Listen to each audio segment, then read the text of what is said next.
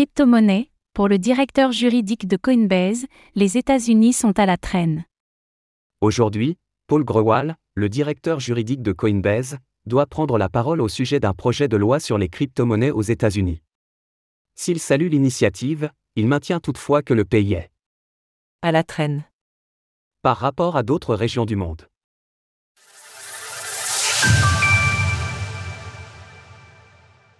Le directeur juridique de Coinbase appelle les États-Unis à plus de clarté réglementaire. Alors que la position des États-Unis vis-à-vis des crypto-monnaies alimente l'actualité depuis le début de l'année, Paul Grewal, le directeur juridique de Coinbase, va témoigner aujourd'hui à Capitol Hill devant le comité de l'agriculture de la Chambre des représentants.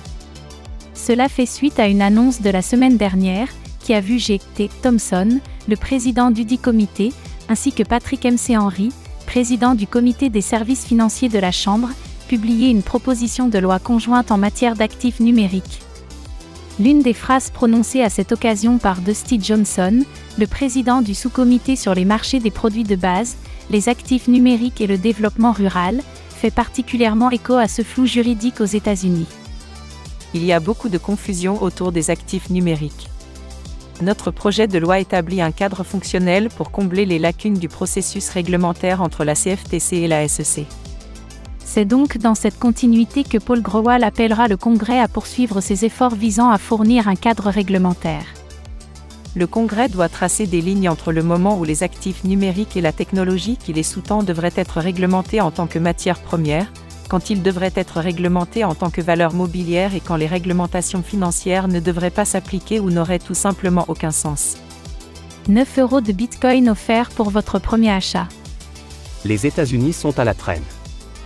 Dans l'allocution qu'il prévoit de donner, Paul Grewal considère que le projet de loi représente un grand pas en avant, mais il déplore également le fait que les États-Unis soient à la traîne. Pour appuyer ses propos, il prend en exemple la régulation dans l'Union européenne, Hong Kong, et des pays comme le Royaume-Uni ou l'Australie. En outre, le directeur juridique de Coinbase indique que si certaines crypto-monnaies sont effectivement des titres ou des matières premières, d'autres ne rentrent dans aucune catégorie, ce qui justifie la nécessité de poser un cadre clair. De ce fait, alors que 20% des Américains détiennent et slash ou utilisent des crypto-monnaies, Paul Grewal estime que ce projet n'est qu'une première étape, tandis que l'industrie est vouée à se développer la crypto est là pour rester, et il est dans l'intérêt de l'Amérique que le Congrès veille à ce que les actifs numériques soient définis et réglementés de manière appropriée en utilisant une approche basée sur les risques.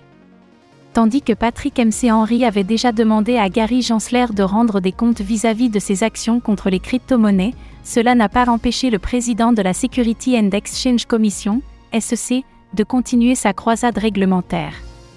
D'ailleurs, celle-ci a franchi un nouveau cap hier, avec l'attaque contre Binance.